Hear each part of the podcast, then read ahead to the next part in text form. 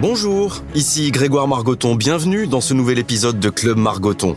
Club Margoton, c'est un micro tendu vers l'excellence, la parole donnée à des femmes et des hommes qui ont enflammé les stades, repoussé leurs limites.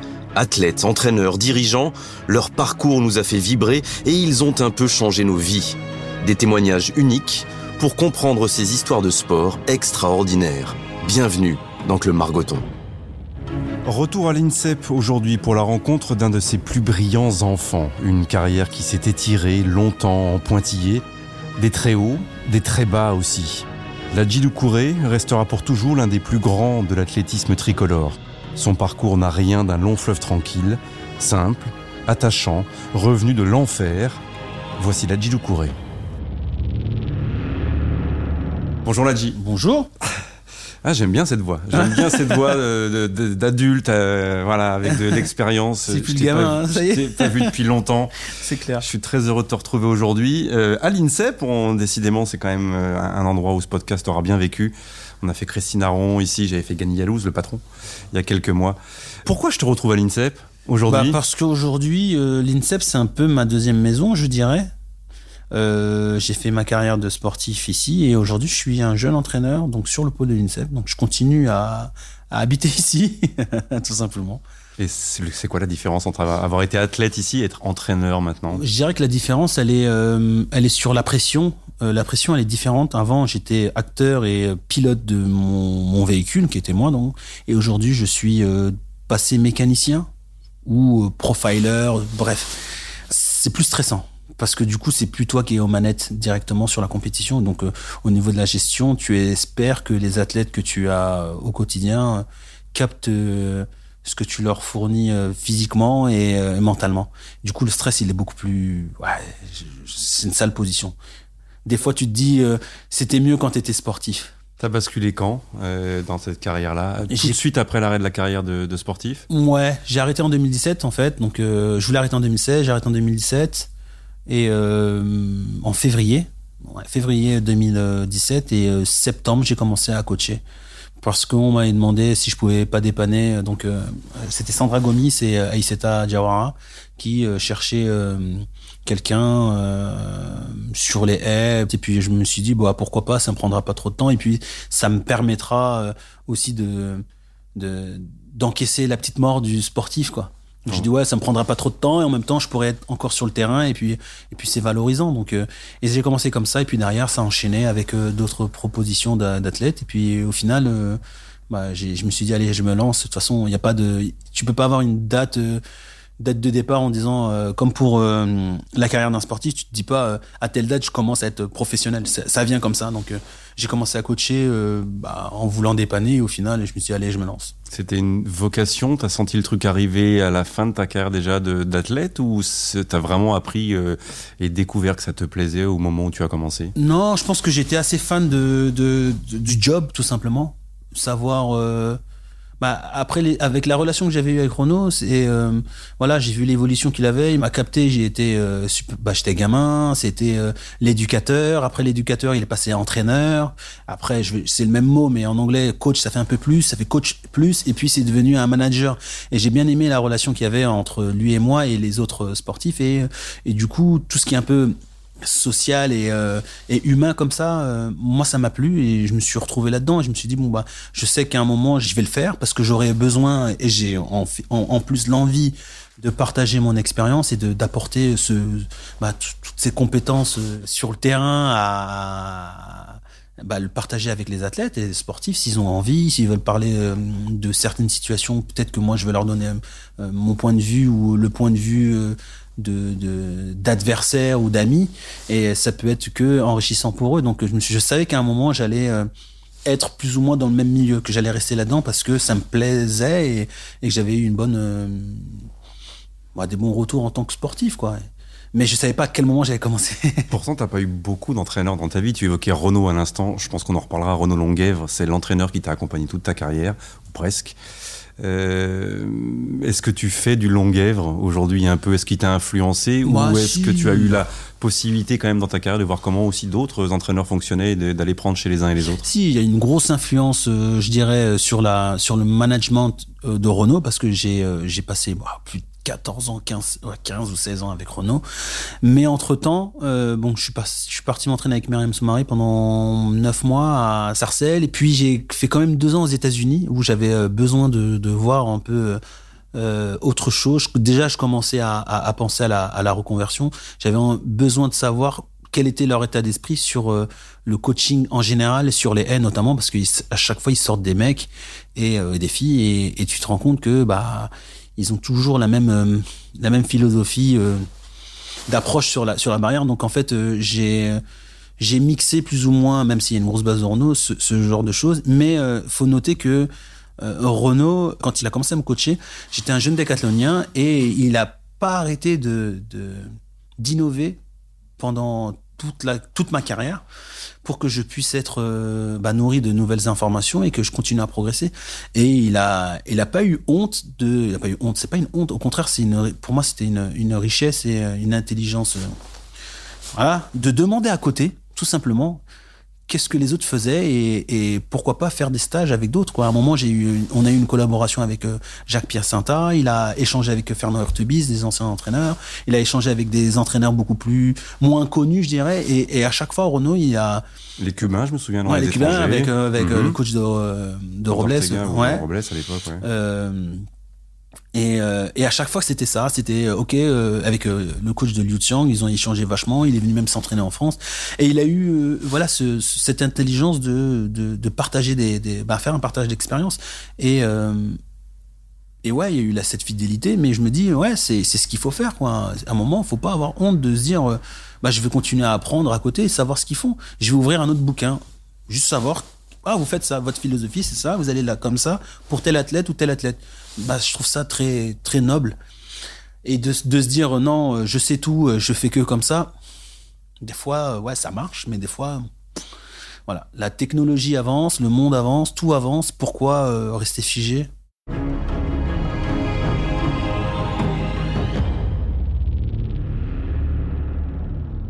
Tu parlais de bouquin à ouvrir, d'ouvrir, on va ouvrir ton bouquin. Allez, voilà. Je suis sûr que tu n'adores pas cet exercice-là. Grave. Mais tu vas faire un effort. Il est pas très gros aussi. Mais si, il est très gros ce bouquin. Il est très gros ce bouquin. Et il commence à Viry-Châtillon. Ah oui, il commence à Viry-Châtillon. Je te demande d'aller loin là. Hein. Je te demande d'aller retrouver le petit euh, Ladji, le oh grand frère Boro, les deux petites sœurs, la, ouais. la rue. Qu'est-ce qui s'est passé à Viry-Châtillon ton enfance euh, Quels souvenirs tu en gardes oh J'ai beaucoup de souvenirs de Viry-Châtillon. Viry-Châtillon, c'est quand même ma ville euh, ouais, de qui me représente vachement, c'est. Euh, on est au sud de Paris, hein, je précise. Dans 91, dans l'Essonne, comme on dit. Euh, l'Essonne Angeles, on appelle ça un peu. non, ouais, c'est euh, c'est toute ma c'est toute mon enfance, c'est jusqu'à c'est de bah, de 0 à à 16 ans avant d'arriver à l'INSEP. Et il euh, y a pas bah, j'y étais hier, tout mmh. simplement, j'y vais très souvent, c'est euh, là où j'ai appris à, à aimer la vie, je dirais, et, le sport et euh, c'est une grosse importance pour moi, Viry-Châtillon. C'est, là où j'ai appris à faire ouais, beaucoup de sport. J'ai, fait du foot, j'ai fait euh, de l'athlétisme, j'ai fait de l'escrime, j'ai fait euh, du basket, j'ai appris, appris les sports nautiques aussi, parce qu'il y a une base de, loisirs là-bas, une base de, une, un plan d'eau. J'ai vu du motonautisme, des compétitions, j'ai vu plein de choses et, et ça, ça, bah, ça, ça compte pour un gamin de voir beaucoup de choses comme ça. Et dans la hum, chambre de la Jizukouri, ah. il y avait des posters ou pas dans la oh, chambre que tu partageais de... avec, j'imagine, Boro et les sœurs, non? Parce que ça devait pas être très grand, ouais. premier appart de tes parents. L'appartement, c'était un F3, on était 6. Ouais. Euh, 17 allées Ambroise Paré. euh, il y avait un côté, donc il y avait deux lits assez grands, un lit superposé, il y avait les filles qui étaient dans le lit superposé, et Boro et moi, on avait chacun notre lit. Euh, il n'y avait pas beaucoup de place pour euh, se déplacer, mais on était d'accord pour que un mur soit euh, pour les filles et un mur pour les garçons. Et les oh, filles faisaient, ouais, grave, les filles faisaient ce qu'elles voulaient, donc. Bon, des fois, on n'était pas forcément d'accord avec certains posters, mais moi, je me bagarrais avec Boro parce qu'à cette époque-là, je mettais des euh, posters du LOSC et, et du PSG.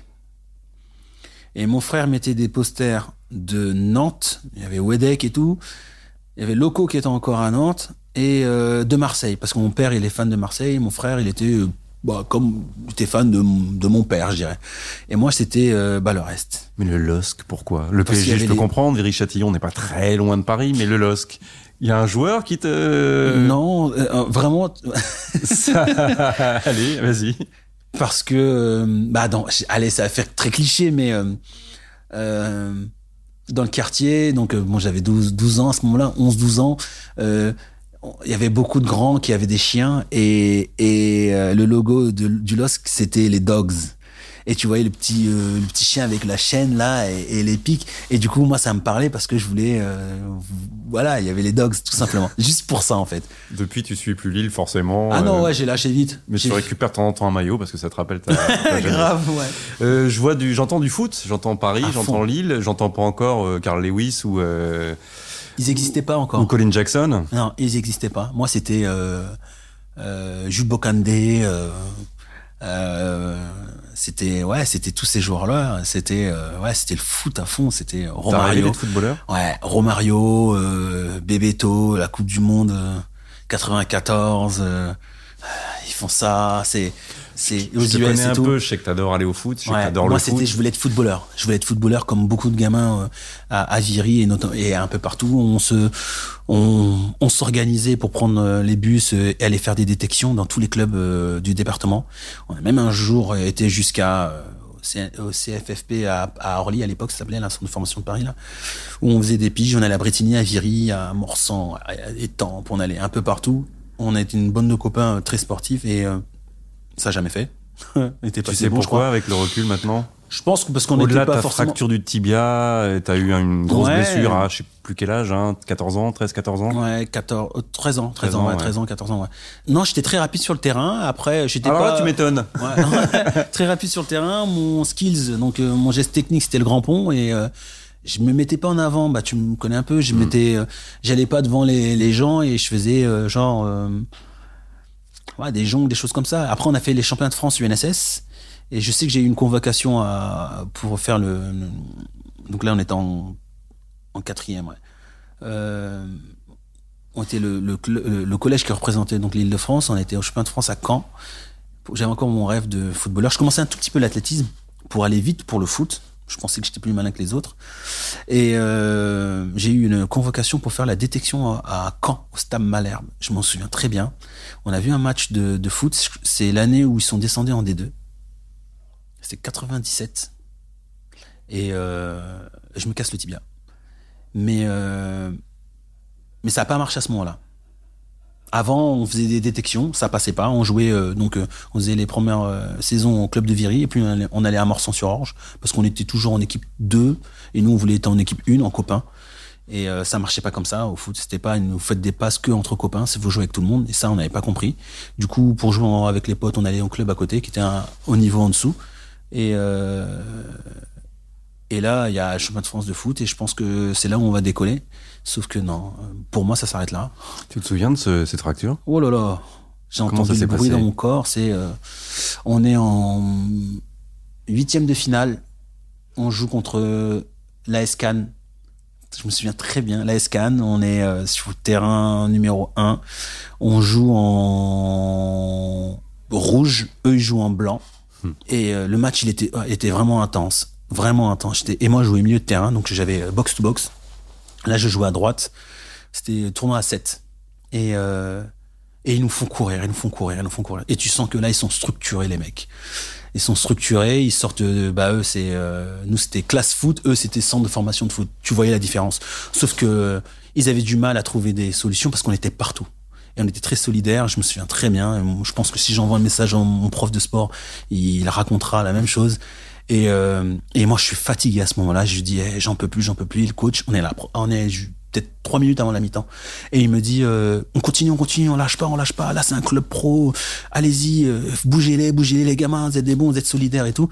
Et là, je demande au, au- la balle passe à part en touche. Et là, je demande au, au prof, au coach prof, Monsieur Chérouz, je lui dis, je peux avoir la bouteille, j'ai soif, j'ai soif. Et il faisait trop chaud. Et là, il me dit, non, non, on reste concentré, on reste concentré. Et là, je suis mort. Il y a le milieu de terrain de Cannes qui fait la touche en retrait à son défenseur. Il fait une sale touche. Et il sait pas que je cours trop vite. Et là, j'y vais. Je cours, je cours, je cours. Le ballon, il est entre nous deux, un peu à l'Olivier Tom. Et je décide de faire un grand pont pour l'afficher aussi. Sauf que le ballon, il a touche à droite. Et au lieu de rentrer vers le but, moi, j'essaie de faire passer le ballon à droite et, passer mon corps à gauche. Je réussis, sauf que lui, il laisse son pied sur mon, ma cheville et là, je passe devant. et j'entends cloc, cloc. Et après, tu sens. Et là, je sens et, et, et je reste par terre. Il n'y a pas eu faute.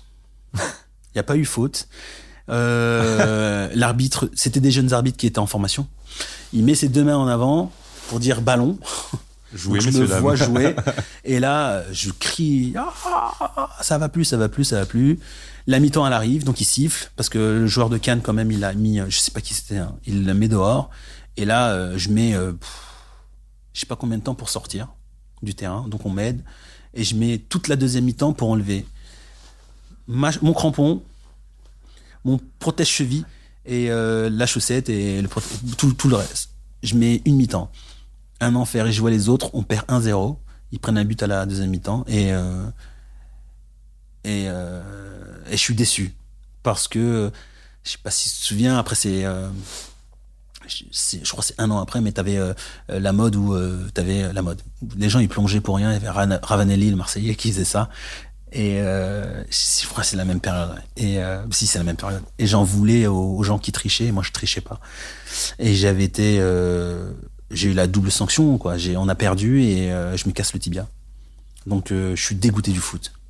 Je suis dégoûté. Tu te souviens, oui, de la suite? Je vois l'arbitre. Qu'est-ce qui te fait reprendre le sport? Moi, moi, je vais plus faire de sport après. J'arrête. Je dis c'est bon, je vais plus jouer. euh, le rêve de camp, euh, centre de formation, euh, le test, c'est mort. Je peux plus poser le pied. J'ai peur de tous les contacts. je vais plus jouer au foot. Donc, je passe un, mois et demi. Donc, c'était en mois de juin. Je passe un mois et demi avec un plâtre qui me met jusqu'à la hanche. Ils vont tous à la piscine. Je peux pas prendre de vélo. mon été pourri en 97. Et je suis fâché contre le sport. Mais petit à petit, je reprends un peu le, Ouais, je prends du poil de la bête en faisant d'autres d'autres sports, mais je vais plus jouer au foot. Je vais plus du tout jouer au foot. Et le ballon, il est arrivé, je jouais avec le pied gauche. Je mettais pas mon pied droit. Alors, comment tu te retrouves au stade d'athlée J'avais commencé à faire de l'athlé pour, euh, bah, pour courir vite. Et à, mon, po- à un moment, mon père, il me dit euh, Bon, là, tu passes en, en troisième. Il va falloir que tu te ressaisisses et tu continues un sport. Tu t'es engagé pour, euh, pour le foot. Quand tu prends un engagement, tu vas jusqu'au bout. Je dis Ouais, mais papa, euh, j'aime pas le foot. Si j'aime bien le foot, mais je vais plus jouer. Dès qu'il y a un contact, j'enlève le pied. J'ai mal, euh, j'ai peur et tout. Et il me dit Bah, continue à faire de l'athlé, il faut que tu fasses un sport. Et là, je continue à faire de l'athlé. Et du coup, je me passionne à, à ce dépassement de, de soi individuel. Pas par équipe, alors que j'aime bien les trucs par équipe. Et je reprends confiance sur la course. Et puis, euh, je commence à grandir. Et euh, les performances, elles étaient un peu meilleures. Et puis, euh, je me rends compte qu'il y a une autre atmosphère. Il n'y a pas de. C'est bête ce que je veux dire, mais j'ai l'impression qu'il y avait moins de triche. Ça, ça te touchait déjà Ça- ouais, à- grave. À 13-14 ans? Ouais. Bah, le fait que l'arbitre ait dit simulation, pour moi, c'était comme si j'avais j'avais menti et j'ai essayé d'avoir un beau coup franc. Et alors que c'était pas le cas, j'ai le tibia cassé, quoi. Et je lui en voulais, j'en voulais à toute la compétition, euh, à tout. Et, et... Mais ça fait partie du jeu. Bah, après, j'étais un gamin. hein. Qu'est-ce qui t'amène à l'athlé après euh, D'être avec des copains toujours Ou tu rencontres déjà un entraîneur euh, qui, qui arrive à t'intéresser, qui te dit tiens, l'athlé c'est génial parce que tu vas pouvoir courir, sauter, lancer, faire plein de trucs. C'est cette variété aussi qui te plaît tout de suite? Ouais, c'est cette variété-là. Et puis moi, je reprends donc je reprends le, le sport. Et puis euh, euh, l'entraîneur qui faisait que des épreuves combinées, euh, lui, euh, il était euh, là. Donc mon père, m'envoie de force à l'athlé pour reprendre le, sport. L'entraîneur, donc Reinhard Janik, le- l'allemand, qui très clac clac et qui est anti-foot. À chaque fois, il me dit regarde, tu pourras plus rien. T'as fait du foot, t'as pas voulu m'écouter, pas voulu... tac tac tac. euh, Il me casse. Et à côté de ça, t'as Renaud qui est euh, l'entraîneur euh, épreuve combinée aussi, qui travaille avec aussi euh, euh, Reinhard Janik, mais lui, il est spécialisé aussi sur la perche. Et qui dit hey, gamin, viens t'amuser, viens t'amuser, viens t'amuser, reprends goût. euh, ne t'inquiète pas, il faut faire du sport. euh, c'est normal qu'il pense ça parce qu'il est déçu pour toi.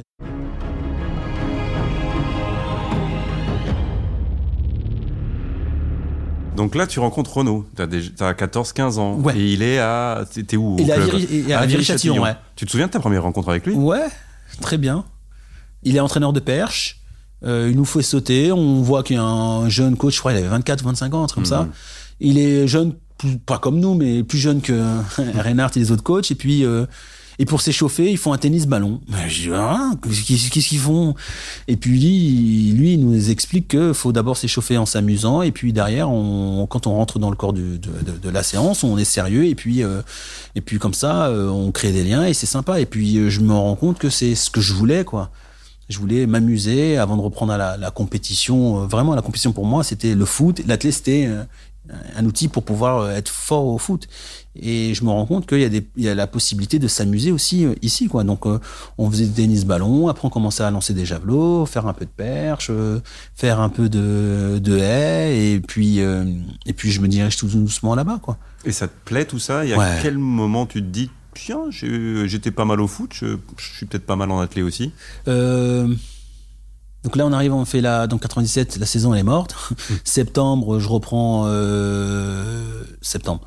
Octobre, je reprends l'athlé, euh, par force, et puis euh, je fais la saison et euh, je, reviens correctement. Je suis pas très très saignant. Et puis Renault, bah, l'été arrive, avril et tout, et puis on commence à faire des compétitions et, à la fin de l'année, il y avait les points d'or. Et moi, je décide d'arrêter après ces points d'or. Je me dis, allez, il m'a donné un challenge, je vais jusqu'à cette compétition-là et j'arrête. Pour préciser les points d'or, je ne sais pas si ça existe toujours. Si ça existe toujours. ça c'est une institution française. Euh, c'est quoi C'est un championnat national pour les gamins pour de les moins de. Je c'est championnats euh, nationaux en épreuves combinées sur quatre épreuves pour les 13, 14 ans, entre 12 et 14 ans. Et c'est tes premières points d'or. C'est mes premières, ouais. Et ça se passe où, tu te souviens? Ça se passe à l'INSEP. Oui. et, euh, et il nous met plein de rêves. Allez à cette compétition, il y aura les 50 meilleurs euh, jeunes de chaque catégorie. Ça serait bien que tu termines là-dessus, termines là-dessus, au moins tu auras fait le tour et tout. Il m'a mis une carotte. Euh, et, moi, je dis non, non, cet été, c'est bon, je pars. Euh, je pars en vacances avec mes potes. Il y a un voyage euh, associatif. Je vais partir avec eux. Chaque fois, les étés, je peux pas partir. Il me dit non, c'est bien, faut que tu te prépares pour ça. Et puis, c'est en octobre. Et puis derrière, après, tu arrêtes et tu fais autre chose. Si tu veux reprendre le foot, dis, ah, le foot, non, c'est mort. Je pourrais pas devenir professionnel. Il me dit non, mais viens quand même. Et puis, c'est sympa. Et en final, je reste. Et par contre, Renault, il s'occupe de tout, quoi. Il vient avec sa voiture, il va nous chercher, il nous ramène au quartier. On n'a plus à descendre la pente. Et du coup, on est, on est considéré, tout simplement. On, a l'impression d'appartenir à un clan et un groupe. Et, et euh, on était, euh, ouais, 4-5 comme ça dans le groupe. Et on, on, prend le challenge. On dit, allez, on y va. On et ça se passe comment on raconte? Bah, je fais les points d'or. Il y a une compétition à Antony. Euh, il y avait Yvan Dabian qui, qui avait monté une compétition parce qu'il tenté de battre le record de France du 100 mètres ouais et euh, il cherche un, il appelle à, excusez-moi du gros mais c'était un siècle, hein, le siècle dernier. Et il appelle chez les gens avec le bottin, il dit ouais, il y a une compétition, j'ai appelé ton entraîneur et euh, il est ok, mais euh, vous êtes en vacances, est-ce que vous pouvez venir? Là, on est au mois de juillet là. Et puis nous, on se, met d'accord avec la carte 50 unités qu'on avait volées à, nos parents, on mettait la carte et on se rappelait avec le bottin. Ok, vas-y, on va tous à Anthony. Mais dans ma tête, je m'arrête hein, après les points d'or. Hein. on, s'est qualifié on fait, la qualif et puis je m'arrête. Et euh, je fais le 100 mètres, je fais la longueur et tout ça, je fais le 100 mètres et je bats le record de France. Mais vraiment, c'était pas prévu. pour moi, pour moi, c'était pas prévu. On voulait aider Yves à battre le record et je bats le record de France. Et là, je me dis, ah waouh, il y a un truc là. Qu'est-ce qui se passe? Et euh, je fais 12,98. 12,98. Et, euh, et là, Renaud dit, ah ouais, mais là, il va falloir s'entraîner tout l'été parce que tu, tu, marques beaucoup de points et puis euh, tu feras pas je ferai pas une sale place. Donc euh, ça peut être sympa de bien terminer. Et puis du coup, je prends, euh, je prends mot et puis, euh, et puis je me prépare. Et puis on recourt à Cormeil en Parisie. Je fais 12,85. Et du coup, bah, je bats mon record. Et on arrive au point d'or et, j'éclate tout. Et là, je dis, ah, c'est pas mal ici. Mais en fait, je crois que je vais rester. Et ça part de là. Sur, sur les haies uniquement là pour Sur les épreuves combinées. Oui, là, mais quand tu fais 12,85, c'est sur les haies. Sur les haies. Et donc tu participes aussi aux autres épreuves. épreuves. Et je fais 7 mètres 09 à l'INSEP. C'est ça, en longueur. En longueur. Je fais 16 4 aux 150 mètres dans le virage là. Et je crois que je fais euh, 13 mètres, 12 mètres et quelques au poids. C'était pas mon fort. Et mais euh, je fais 100, 155 points. Je crois que je tape la le tableau des, des, des, scores là et c'est bah, record, record c'était le record à l'époque de tu as 15 ans Et j'ai 15 ans, ouais. 15 ans. À 15 ans, on a un tout petit peu de recul sur soi-même et sur ce qui se passe un peu autour de soi.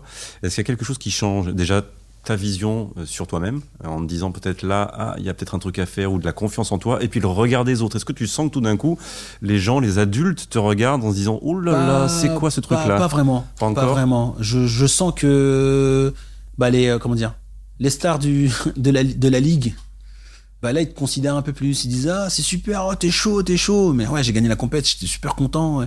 Je suis plus le gamin qui se qualifie par équipe et je suis qualifié individuellement et je commence à être dangereux. Je vois juste ça. Mais c'est surtout euh, bah mon père qui était content. C'est ce que j'allais te dire. Ouais. et ton père ah c'est mon père qui était content euh, bah voilà. T'as commencé quelque chose t'as été au bout mais maintenant tu vas continuer. Et du coup c'était très avec la voix de ton père ça donne c'était quoi très vali- Ça donne quoi bah voilà. T'as été au bout voilà. Ça je suis content pour toi. Sauf qu'à ce moment-là pour le dire donc on est en troisième. Il y a Coupe du Monde en France. Super. Et les bleus tout ça. Et euh, et j'avais un dilemme. C'était euh, le jour où il y avait euh, donc c'était le mardi si je dis pas de bêtises. Voilà si c'était le mardi matin. Le brevet commence le lundi pour l'ane- l'anecdote on a fait histoire géo français pour moi j'avais cartonné et je pouvais me permettre de pas terminer les maths et d'aller prendre le minibus parce qu'on était 50 au, à. Il y avait 9 places. Je m'étais inscrit dans les premiers. Il y avait 9 places pour aller voir le Brésil s'entraîner à Ozor-la-Ferrière. Tu sais très bien que, bah, voilà. Et les maths t'as pas eu une super note Bah, j'ai pas eu mon brevet. c'est ça Et je suis parti voir le Brésil s'entraîner. à cause de Roberto Carlos et Ronaldo Ouais, ouais. Ronaldo, il s'est même pas entraîné ce jour-là. Quand Ah. je lui en voulais. Il s'entraînait à 17h et, les- et je devais terminer à 10h. Je suis sorti à 9h45. Et, euh, et comme mon père, il voit que, malheureusement, que deux mois après, en fait, j'ai pas le brevet, qu'en septembre, là, il dit, je reste sur ça. Je dis, ouais, mon père, il a dit que j'étais bien, j'étais bien, allez, je continue. Du coup, c'était un peu euh, moyen de, d'essayer d'être euh, super bien à son, à, à son image. Et après les points d'or, après ce brevet euh, foiré à cause du Brésil, bah, il y aura la petite revanche en finale. Tu seras, j'imagine, encore plus heureux que les autres que ce Brésil-là qui t'avait privé de ton brevet se fasse taper 3-0. Il y a, il y a quand même 2-3 ans où tu vas continuer à faire toutes ces épreuves combinées, Ouais. hein, de la longueur, des lancers euh, et des haies surtout. Et tu vas même terminer champion d'Europe du décathlon. Ouais. Euh, c'est quoi On est en cadet, junior même, en On est 2001. Junior, on est junior 1, ouais. champion d'Europe du décathlon.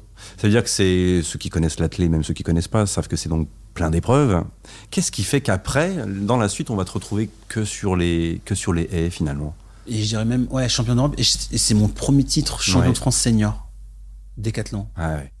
Je fais champion de France senior du décathlon. Et après, on, quelques mois après, je fais. euh, C'est toujours Renault qui te coach dans toutes ces c'est disciplines-là. toujours, toujours Renault. Et, pourquoi vous en, ne prenez pas alors le, le, là, parti est- d'aller sur le sur le décathlon euh, en fait, Renault, il, dit dans la, dans la progression de, de ta carrière, euh, tu vas continuer les épreuves combinées jusqu'à Espoir. Donc, Espoir, c'était 2003. Donc, euh, 2002, je me fais une pubalgie. Donc, saison morte, il y a le championnat du monde junior. Mais dans, il m'avait déjà prévenu qu'en 2000, à partir de 2000, donc je commençais déjà à faire des paires sur 110 euh, seniors, euh, j'allais continuer les épreuves combinées jusqu'en espoir. Donc, je savais que jusqu'en 2003, j'allais faire ça. Du coup, dans son plan, pour moi, c'était net, clair et net. Il fallait que je continue les épreuves et je progressais un peu partout. Je m'amusais et il savait qu'il fallait que je m'amuse aussi et que je sois moins, moins, moins stressé par, euh, par cette spécialisation. Et euh, du coup, on y va jusqu'en 2003. Et, euh, et 2003, les champions du monde à Paris. Et là, il, il fallait décider euh, avec le DTN de l'époque là. ce qui était le mieux pour moi pour essayer de représenter la France chez les seniors à Paris. Sur le décathlon, c'était, je crois qu'il fallait faire 8200 points, c'était un peu un peu plus dur et il y avait encore je crois euh, six personnes devant moi, six Mhm. ou sept personnes et euh, sur les le 110 bah bah ça allait quoi déjà. Et euh, et le choix il s'est fait naturellement parce que bah, aussi c'était plus plus ouvert sur le 110. Je crois que si on est en 2003, je fais, euh, j'avais la sixième perf mondiale. C'est pas un crève-cœur d'abandonner tout le reste et de se concentrer sur une seule épreuve à l'époque? Si, parce que tu quittes une famille. Mhm. La, la famille des épreuves combinées, c'est quand même une belle famille et, et qui te forme à toutes les épreuves. Ça t'apprend à, à, considérer tout le monde et à, connaître la valeur des performances de chacun, que ce soit dans le demi-fond, dans le lancer, euh, dans le sprint court, sprint long. Et ça, je, trouve que c'est vachement intéressant pour un gamin. Après, euh, sur le plan d'entraînement, c'était bien. Il n'y avait pas beaucoup d'épreuves à travailler. C'était super cool. Tu faisais que euh, la course, du sprint, des haies et de la musculation. C'était génial. Tu t'avais pas à courir à, à, changer de plateau, changer de chaussures. Ça, c'était des fois c'était galère. Mais mais tu quittais quand même une famille pour représenter la France, c'était un choix à faire. Et moi, j'étais, euh, j'étais content quand même. Et à ce moment-là, en 2003, tu as quitté ta famille ou tu habites toujours à, la maison chez tes parents? En 2003, j'habite, euh, bah, je suis à l'INSEP déjà. Ouais. Je suis à l'INSEP et. Euh, Ça rassure tes parents de te savoir entouré, encadré, bah, nourri, logé? Ouais. Bah oui, parce que bah mon père, il apprend quand même. Euh, là, j'abuse quand je dis deux mois. Il apprend quand même quelques semaines après, parce que mon frère, il avait redoublé. Donc c'était lui qui était dans le collimateur et il avait oublié que moi, j'avais loupé le brevet à ce moment-là. Et Renaud va voir euh, mon père. Il lui dit, euh, il, il, va dans une dans un dans un lycée en ZEP. C'est assez compliqué. J'avais pas de cours d'anglais, pas de cours d'histoire, donc l'année 99-2000. Et il dit, j'aimerais bien amener votre enfant plus les autres à l'INSEP et euh, je vous garantis qu'ils auront euh, le bac. Et dans les yeux euh, et dans l'oreille de mes parents et de nos parents, c'était bah, le deal, c'était avant avant le sport parce que c'était pas pas considéré comme un vrai métier à cette époque-là, surtout sur l'athlé. garantir le bac, c'était quand même costaud quoi. Et du coup, mon père il dit allez, c'est parti, va. Et donc 2003, c'est là que je passe mon bac aussi. Et, et j'ai mon bac.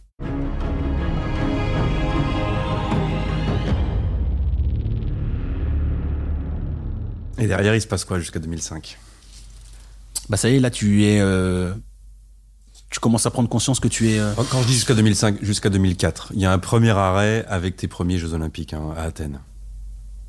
Là, tu te dis, ça y est, t'es athlète pro. Alors que mhm. tu l'étais un peu avant, mais euh, tu t'en rendais pas compte. Là, tu te dis, ça y est, t'es dans le top. Moi, je suis dans le top 10 en 2003. Je suis sixième performant mondial. Je fais 13-23 il euh, y a les jeux qui arrivent et puis euh, tu sais que euh, on te prépare pour pour Pékin 2008. 2004, tu dois faire une pige quoi. Mhm. Et la frustration que j'ai eue après les championnats du monde à Paris, où je fais 9 je suis premier éliminé, l'équipe de France explose tout, des médailles à foison et t'avais avais envie de faire la fête avec eux, pas forcément avoir une médaille, mais d'être en finale et de dire ouais j'ai fait une finale en France parce que c'est la seule fois que que tu vivras une compétition en France. En tout cas pour moi c'était c'était ça et c'était le cas. Euh, bah j'étais un peu déçu et, en plus il y a eu un, cas de dopage. Il y avait un Américain qui qui passe en finale et qui prend ma place plus ou moins. Donc j'étais un peu un peu bah, j'étais très déçu et j'avais envie de vivre vivre une belle expérience. Donc je me dis allez à euh, au jeu, il va falloir passer. Donc il y avait une course de plus. Il va falloir essayer d'aller rentrer en finale. Allez, c'est parti. Mais je me, je m'attendais pas à ce genre de performance. Oui, les performances, euh, ouais, c'est. Ouais, c'était cool. C'était 13-20 le record de France de Stéphane Caristan. Ouais. Euh, t'en étais pas loin, donc t'étais à 13-23 avant. Ouais. Série, tu fais 13-18. 13-18, ouais. Record de France.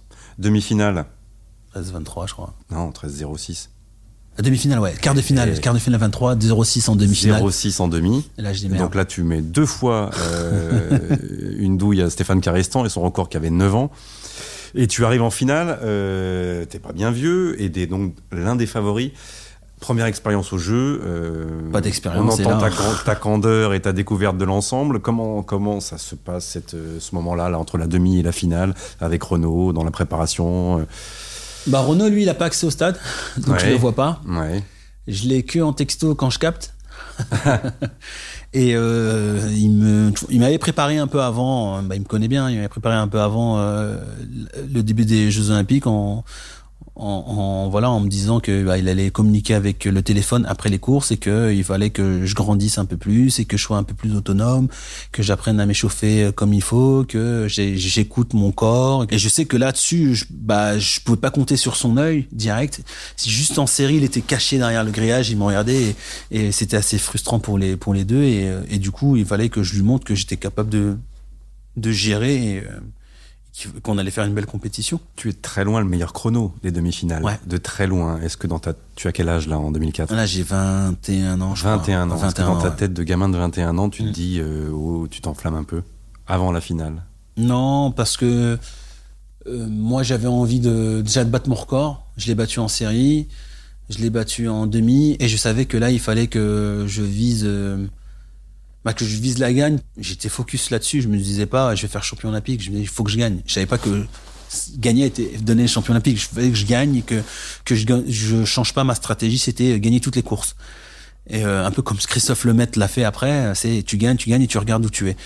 Et euh, manque d'expérience, euh, bah, je suis tombé un peu dans dans, dans le jeu des euh, à côté il y a les Américains et euh, T'as Allen Johnson à côté de toi. j'ai Euh, euh, Terence Tramel, Terence Trammell, Liu Chiang. Liu Chiang qui est au cou- couloir 1 ou 2. Anier Garcia, Ouais. tous ces mecs-là ont déjà fait une finale. euh, Mhm. Et Allen Liu, il Johnson, avait fait les- quelques-unes. Ouais, ouais, ouais, champion olympique en titre, si je dis pas de bêtises. absolument. Et Anier Garcia, euh, vice-champion, non, ouais, champion olympique en Donc titre. t'as des papas. J'ai des papas et des mecs qui sont expérimentés et Oui. là ils mettent, ils viennent de mettre la règle du euh, deuxième faux départ et donner à à l'autre quoi. Et j'ai un mauvais départ et puis euh, je sais que dans cette compétition on se relève. Non, j'étais fatigué nerveusement et euh, je sais qu'on on est relevé trois fois avant de donner le coup de départ. Donc à trois fois je me suis mis dans les starts à mettre de la tension et à un moment j'étais fatigué, j'arrivais plus. J'avais envie qu'il pète le voilà. T'as ta tête levée comme d'habitude. Et ouais. Les autres dans les starts ont la tête baissée. Toi, tu regardes tout droit devant. Ça sera ta marque de fabrique longtemps. Longtemps ouais. Et À la... Après la 9 e t'es deuxième. A priori, il y a l'argent. Ouais, mais bon. A priori, il a l'argent.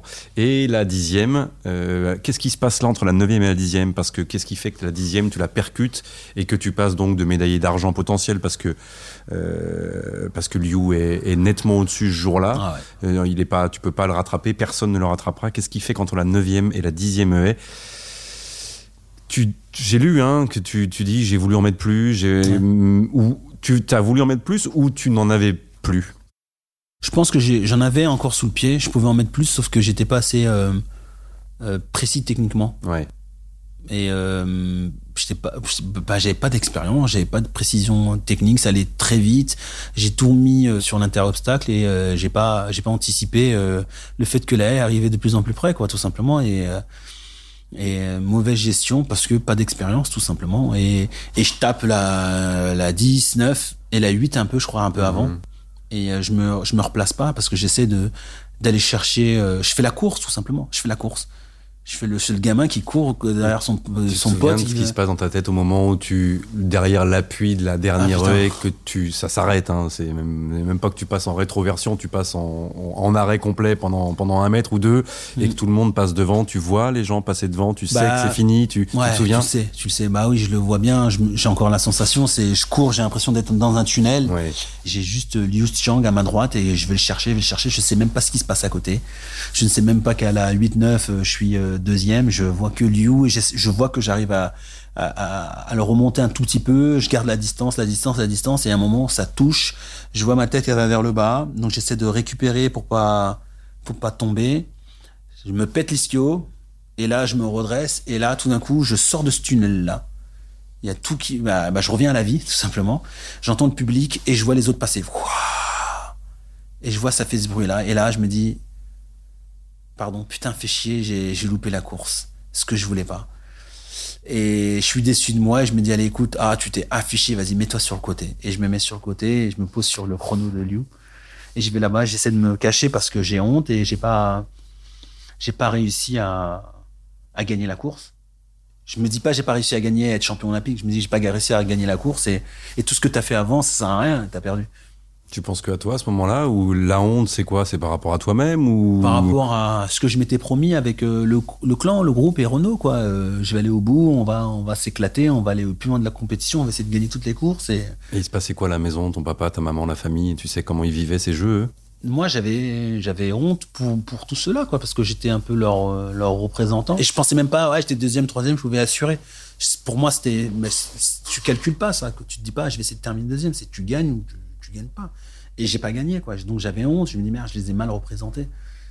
Et tout ce qui s'était passé autour dans les tours précédents, parce que j'imagine que Record de France, une fois, Record de France, deux fois en série, arrivé comme presque un favori en finale, on parlait beaucoup de la Doucouré à ce moment-là, euh, dans les médias, euh, France Télé, le petit chouchou, il va y arriver, etc. Ça, ça t'avait pas non bah plus perturbé Non, bah après, tu le vois un peu au regard des collègues, mais quand tu es dans le village, moi, on n'avait pas accès à tout ça. J'avais pas accès à mon téléphone, bah, il n'y avait, avait, plus de crédit, il y avait juste Renault qui arrivait à me joindre.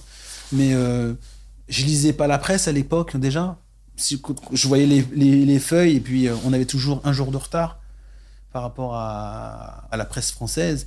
Et, euh, et du coup, dans le village, t'es pas, t'es pas, bah t'es dans, dans, dans, le village tout simplement. Et t'as pas le, t'as pas le retour des, gens en direct. T'es pas, t'as pas ton smartphone à ce, moment-là. T'as pas tout ça. Donc, euh, le seul retour que j'avais, c'était les les handballeurs qui galéraient, les volleyeurs qui galéraient, t'avais la médaille de Manodou, t'avais tout ça et, et tout le monde s'entraidait du début à la fin et nous on était sur la fin et t'avais les mecs qui disaient allez prochain tour vas-y vas-y donc j'avais euh, cette espèce de, de, motivation cette considération des autres qui faisait que bah je me surpassais mais je m'enflammais pas euh, parce que euh, s'il y avait écrit attention, on fait attention à lui. Non, je, je, je m'en rendais pas compte. je me suis vraiment rendu compte quand on est arrivé à l'aéroport. Oui, c'est ça. Mais avant, non, je, J'étais plutôt en mode euh, euh, l'équipe de France a cartonné à Paris. Pour l'instant, on a zéro médaille. Oh, eh ben, va falloir y aller, la chercher, la chercher. Et t'as Naman qui sort, euh, donc en demi-finale, une médaille, il fait troisième. Et du coup, moi, j'étais l'autre soldat qui avait l'occasion de, montrer que lui aussi, il était, qui faisait partie de cette équipe et que, et qu'en 2003, il avait pas réussi, mais qu'il fallait compter sur moi et, et voilà, quoi. Et qu'il fallait pas rentrer avec zéro médaille. Donc, j'ai eu, donc j'avais cette sensation de, ah, j'ai pas, j'ai pas aidé l'équipe. J'ai pas aidé les miens, j'ai pas aidé l'équipe. Et après être allé sur le, le, chrono de Yu Xiang, euh, cacher ta honte, comme tu disais tout à l'heure, tu te souviens des, minutes qui suivent, de la soirée, euh, des mots éventuellement d'autres, d'Allen Johnson, de Liu, personne vient de parler, tu te souviens de ça? Ouais. où, on est quand même avec les haies dans un monde un peu moins individualiste que sur, euh, que sur 100 mètres plats par exemple?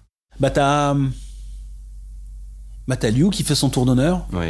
Il me voit à la presse. Donc euh, il vient tout de suite me féliciter et il me demande où, où j'étais. Et je lui dis affale, affale. Et du coup, lui, il se rend compte que je suis pas médaillé, mais il pensait pas que, que j'étais tombé. Il pensait que j'avais peut-être loupé que la course. Il a regardé que sa course, quoi. Mais t'as, donc t'as lui qui vient me voir et qui, euh, qui me félicite de, de, la compétition et qui est, est très déçu pour moi. T'as Allen Johnson qui était sorti en quart de finale et qui vient me voir, qui me, qui me gronde, je crois même. Je crois que je me souviens, c'est la première fois qu'il me grondait, après il m'a grondé en 2006. Euh, qu'est-ce que t'as foutu, qu'est-ce que t'as foutu, fallait attendre, fallait attendre, fallait attendre, faut pas en remettre, faut pas en remettre, faut attendre, faut attendre. Moi j'avais compris qu'il me disait ça, moi en anglais. Mais, euh, ouais, j'avais pris conscience que fallait attendre 4 ans pour la même compétition, à ce moment-là. Et que les gens avaient attendu beaucoup de moi. Mais sur le coup, franchement, je suis déçu pour l'équipe de France et déçu pour, ma, pour ma, mon crew, comme on dit. Comment tu repars euh, dans les mois qui viennent avec Renault? Quel bilan vous faites de ça? Qu'est-ce que vous changez éventuellement dans ton entraînement euh, Parce que la suite, c'est 2005, l'été, championnat de France début juillet et championnat du monde euh, le même été. Un an plus tard, donc après les Jeux, tu as et les France et les mondes. Je suis pas à l'aise. donc on rentre des Jeux, je suis pas à l'aise avec l'espèce de nouveau statut qu'on me met parce que euh, tu as la tournée des médias de tous ceux qui étaient médaillés les gens avaient apprécié ma compétition, ils étaient là, c'est super, il s'est bagarré, il a été jusqu'au bout, il est même jusqu'à tomber et tout. Et moi j'avais du mal avec ça parce que bah, j'étais pas médaillé, il fallait pas me glorifier, j'avais perdu quoi, je comprenais pas. Et je sais que Renaud, il, il m'avait un peu grondé là-dessus parce que il fallait qu'on fasse parler de l'athlétisme et euh, et de, ce renouveau là et puis moi je me sentais pas à ma place. Je dis mais je peux pas je peux pas faire ce genre de choses. J'ai pas de médaille. J'ai pas j'ai pas la le cercle là. Je sais pas comment ils appellent ça. Et j'ai pas de médaille. Je peux pas aller faire de la presse. Ça n'a pas de sens et tout.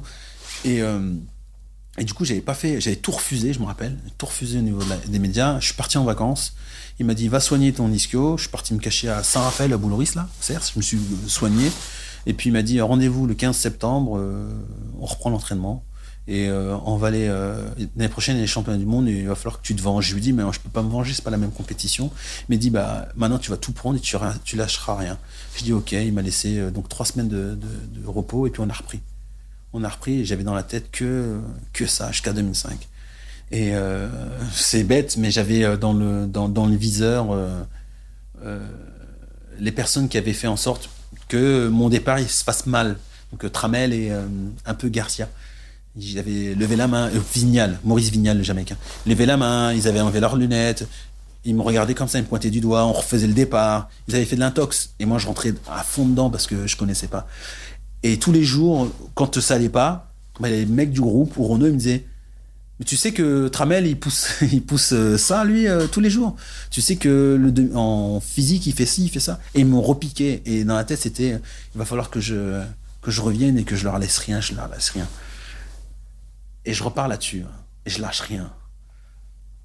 J'ai que ça dans la tête. C'est, euh, me, pas me venger, mais me faire, me faire justice. Et je sais que tu avais Colin Jackson qui avait dit, non, c'est typiquement français la petite gaguerre avec les Anglais, typiquement français, euh, il tient pas la pression. Et il tiendra pas la pression je sais du monde. je dis, ok, d'accord. Là, j'avais commencé à regarder la presse. Tu te sens déjà appartenir? On te fait dire que, à la différence d'autres spécialités quand même en, en que le, les haies en France, c'est quand même une grande, une longue, longue histoire. Avant Guidrut, mais Guidrut les années 70. Après, il y en a, y en a eu d'autres. Euh, tu te sens appartenir à cette, euh, cette euh, école-là et, représenter quand même un truc spécial. Les haies françaises sont connues dans le monde depuis, depuis très longtemps. J'avais envie de faire partie de, de ces grands hurdlers français avec Caristan, avec euh, Guidru, euh, il y avait euh, il y avait Philibert, il y avait Philippe Touré, ainsi de suite, et d'autres, quoi. Et il y avait donc il y avait les hôtes chez les chez les Français performaient chez les femmes surtout à ce moment-là. Il y avait un petit creux. Et moi, j'avais envie de, de participer à cette réhausse, en tout cas. Je voulais pas qu'on dise les hôtes, c'était Patricia Girard, Linda Ferga, Nicole, Ramallah et, euh, et les autres anciennes, Evan GP, ainsi de suite, Cole, et que eux, c'était continuel et que chez les garçons, il y avait toujours des hauts et des bas et, je voulais qu'on arrête, moi j'avais envie qu'on arrête de, de, penser ça et que avec les autres copains, on, on, on, performe. Et euh, je, je le voyais pas que pour moi, quoi. Je me disais, ouais, je veux faire partie de ce truc-là mais en, en, débrouillant comme il faut, bah avec les autres, on va rehausser le, le niveau. Il faut que ça redevienne une discipline euh, de dingue en France. Tu te prépares plus que jamais dans cette année-là, dans la première préparation, donc on est en, en 2004, as, tu as soigné ton ischio, reprise le 15 septembre. En général, la reprise octobre-novembre, c'est du lourd, hein, c'est là que ça fait mal, c'est là que tu vomis. Ouais, euh... je déteste le sport. Même cette année-là, tu le détestes encore plus parce qu'il il te met double dose, Renault ou... ouais. Et sauf que du coup, là, je deviens vraiment beaucoup plus professionnel. Je sais pourquoi je fais ça. Hmm. Pour revivre ce genre de sensation que j'avais pas eu la chance d'avoir en 2003 ou en 2001, euh, si chez les jeunes. Et là, je sais pourquoi je le fais. Du coup, euh, même le footing pour aller aux côtes, moi, je le fais bien. Et je traîne pas des pieds, quoi. Ceux qui veulent traîner des pieds, traîner des pieds. Moi, je sais où je veux aller. Et là, je prends vraiment conscience de, du taf, quoi. Et je, passe, et je passe de, du jeune. Dans le groupe, il y avait Linda, il y avait Muriel, qui était là. Ah non, Muriel arrive après. Il y avait Linda, il y avait d'autres anciens qui faisaient des décathlon. Je suis passé du gamin qui suivait et qui se. Le gamin du collège qui était dans la masse au. au petit jeune adulte qui doit aussi euh, pousser le groupe pas le leader, mais j'étais pas encore leader. Je suis pas leader. Je si tu l'étais, mais t'aimes pas ce mot-là, donc. Ouais, Je, commence à prendre conscience que là, c'est là, c'est parti maintenant. Faut, je commence à grandir. T'as des conseils de Caristan, de Guy Ruth cette année-là? Qu'est-ce qu'ils te disent? Qu'est-ce qu'ils te disent après la défaite euh, La défaite est, oui, l'absence de médaille en, finale à Athènes quelques mois plus tôt. Qu'est-ce qu'ils te disent, Guy Ruth ou, ou Caristan?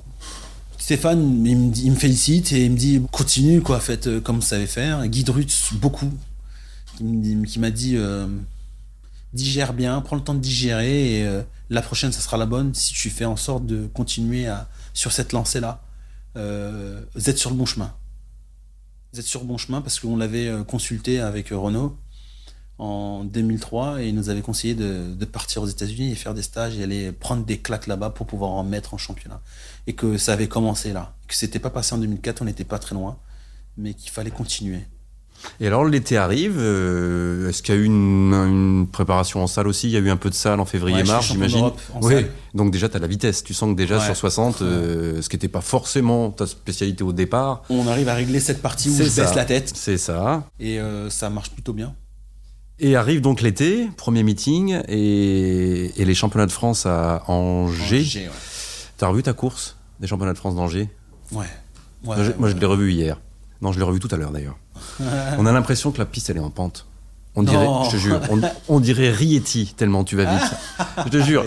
Euh, ou qu'elle fait 98 mètres, tu Ouais. sais, enfin qu'elle fait que 108 mètres. Ouais. Euh, alors, je sais pas, à la finale, si t'as pas beaucoup de concurrence à ce moment-là, ce jour-là en finale, mais tu dois te débrouiller seul, à la différence de la bagarre que tu as vu à gérer euh, aux Jeux Olympiques. T'es tout seul. Et tout seul, c'est une course hallucinante. Ton 12,97, ton, ton record de France, à nouveau, là, t'es le, le premier sous les 13. Tu te souviens de cette course-là? Bah oui. Parce que là, t'es plus à Helsinki euh, où il, euh, ou à Athènes, enfin, tu, le Helsinki l'année d'après où il fera froid. Il fait super chaud à Angers, il fait bon, t'as juste le bon mètre dans le dos qui va bien, le, Ouais. le vent favorable. T'as 5 mètres d'avance à l'arrivée, j'exagère à peine, quoi. C'est énormissime. Tu sais que tu vas vite ou tu, quand tu regardes le petit coup d'œil vers le chrono, euh, tu le regardes en disant bon, au-delà d'être champion de France, euh, c'était la deuxième fois, hein, je crois Je simplement. sais que mais je vais chercher le chrono. Là, je vais, là, Tu je sais. dis, allez, j'y vais. Je sais. Il faut que je, il faut que, que j'enchaîne les courses euh, en rapide. Il faut que j'aille chercher le chrono. Je pensais pas faire moins de 13, mais je savais qu'il fallait que je me prépare à, à, à anticiper les trois dernières. Et pour cela, il faut que j'y aille. Je m'étais mal lancé en plus cette course-là. C'est pas mon meilleur départ. Par contre, ça part, ça part, ça part, ça part. Et euh, il faut que je me mette en situation euh, de, de, de, Athènes 2004 où je prends les haies dans le front et que je et que j'arrive à les passer. Donc là, Renaud me dit, on, à part les meetings, il n'y a pas d'autres meetings. Et là, on arrive, les champions du monde, c'est bientôt. Tu fais, euh, je crois que je fais Paris, je fais 13-02. Et, euh, et les Américains, ils disent, ouais, bon, c'était à Paris, on lui laisse. Et là, je commence à regarder la presse, c'est pas bien. Et du coup, on arrive à, aux France et là, je veux leur envoyer un signal. Renaud me dit, euh, faut envoyer un signal, allez, envoie. Il faut que tu te mettes en survitesse là. On avance. Parce que les séries, j'avais fait 13,50. Et mon rond, il dit, c'est pas comme ça que tu vas réussir à, réaliser tout ce que tu as travaillé avant. Là, tu commences à relever le pied. tu as fait l'hiver, tu as fait ça, et là, tu commences à arriver au championnat de France. euh, tu te prends pour qui euh, Et là, je un me souvenir de tes sensations pendant cette course-là Ouais. Ou ouais. Ouais. Ah, je te vois gourmand dans le regard. un, un, un- un kiff.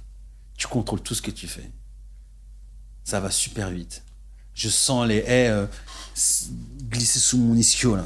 Mais juste les effleurer, quoi. Juste Ouais, le, le petit souffle. faut, ouais. Et je suis en total contrôle. Franchement, c'est un, c'est, euh, c'est le kiff. Franchement, c'est le kiff. Le total contrôle sur le passage des haies ou même dans, Surtout dans l'in- dans l'intervalle sur- L'intervalle, je mets le pied je veux, je fais ce que je veux. Si je veux le sentir là avec sur le mollet, je sais le faire. Je, je sens que voilà, je, je, ouais, je, je fais ce que je veux. Et tout, tout ce temps partout là, ça y est, je commence à être euh, prêt physiquement. Un peu comme à, comme l'année précédente à Athènes, sauf que là techniquement, je sais ce qu'il faut faire. Qu'à un moment, il faut que j'arrête de shooter, que je peux continuer à, à partir un peu plus en genou. Et moins de 13. Parce que moins de 13, alors c'est Oh, un peu bête de faire des comparaisons, mais c'est quoi? C'est moins de 9,90 au 100 mètres. Et même, même ouais. moins de 9,80. Oh, 9,80, je On est d'accord. hein. Aujourd'hui, ça correspond à ça. Sur les- Il n'y a 85, pas ouais. 50 heures Ouais. qu'on fait moins de 13, Non. même depuis euh, 2005. Non. Non, non. Et du coup, ouais. Monsieur bah, Doucouré, vous avez fait 12,97. Euh, il se passe quoi ce jour-là Tu es le premier homme sous les 13. Qu'est-ce que tu es à la star des championnats de France? Bah, du coup, Angers, ça devient ma piste. Ils disent. Et on me dit que ça devient ma piste. Ouais, le moins de 13, je savais que j'étais capable de les faire. Euh... Je les avais pas fait. Je savais que j'étais capable. Il fallait que hum, que ça sorte à un moment. J'aurais voulu que ça sorte au championnat du monde parce que c'est toujours bien en bonus de faire euh, la perf, mais euh, euh, dans, la stratégie, il fallait que je sois capable de les faire à tout moment. Si jamais un Allen Johnson ou un Tramel partait sur des cadences comme Liu euh, qui avait fait 12,91 l'année d'avant, qui était capable d'aller sur des cadences en moins d'une seconde à chaque œil, il fallait que je sois capable de répondre à ça. Et moi, j'étais focalisé sur ça. Toutes les courses, toutes les attaques que je pourrais euh, avoir ou que je pourrais mener, il va falloir que je les garde. S'il faut courir en 12,90, il faut que je sois capable de courir 12,90. Même si, voilà, c'était, c'est du, visuel. Hein. Si ça court en 13,20, il faut que je sois capable de courir 13,20, 13,10, 13,05, 13,00. Mais c'était pas, c'était, voilà, être capable de le faire, mais ça voulait pas dire qu'il fallait que je le fasse. Et du coup, euh, pour les chemins de France, c'était euh, être capable de mettre des cadences de moins de 13 secondes. Mais il m'a pas dit de les faire. hein. Et du coup, bah, je l'ai fait, je suis content. Mais euh, au fond de moi, je sais que je pouvais aller beaucoup plus vite. Mais ça, après, ça reste un regret. Mais le, le chrono n'a jamais été le notre leitmotiv. Le chrono, c'était euh, ouais, c'est bien. On court pas forcément pour chrono, on court pour pouvoir réaliser un certain temps et être classé. On a un sport de classement. Ouais, mais quand même, le moins de 13, Ouais, c'est- juste une, la frontière inaccessible. Ouais, tu rentres dans une autre famille là, mais euh, Bah, tu quittes la famille de la France déjà. hein. tu quittes la famille de la France. Je te rappelle que Caristan, c'était 13, euh, c'était 13-20. ouais. Et pas si longtemps avant encore. C'était un an vrai. avant, c'était encore 13-20 le record de France. Ouais. C'est pas une claque, c'est c'est une nouvelle dimension. Non, c'est clair. Après, je tournais autour depuis un petit moment quand même. Donc t'as pas trop de papillons dans la tête là? Tu t'arrives à rester concentré jusqu'aux championnats du monde qui, qui auront lieu quelques jours plus tard? Bah après, je repars à Oslo. Parce que t'es jeune encore. Euh, même si t'es le garçon le plus gentil du monde, est-ce que tu t'éparpilles pas un peu à ce moment-là? Non, non, je reste concentré. Franchement, je reste concentré parce que je sais qu'à tout moment, ça peut partir et ça reste pas. Je pars à Oslo et là, il y a les Américains, donc Allen et tout, qui disent Ah, t'es là, on va voir si tu vas faire moins de 13. Parce que t'as fait 13, t'as fait moins de 13, c'était en France, ils t'ont aidé à les faire. Oh et là, je prends le mort. Je suis là, ah ouais, d'accord. Je sais qu'ils me taquinent un peu et puis ça fait partie du jeu, ils, ils sous l'intox. Et je refais 13-0-0. Boum, pour eux. Je dis, allez, c'est maintenant rendez-vous au champion du monde. Fin de la première partie de ce podcast consacré à Ladji Doucouré. La suite, retrouvez-la dès la semaine prochaine. La fin de la carrière chaotique, la ruine, la dépression et enfin la renaissance méritée. À la semaine prochaine. Merci d'avoir écouté Club Margoton. J'espère que vous aurez pris autant de plaisir à écouter cette interview que moi à la réaliser. Si cet épisode vous a plu, n'hésitez pas à mettre des étoiles ou à commenter. Rendez-vous dès la semaine prochaine pour un nouvel épisode de ce podcast, Le Margoton.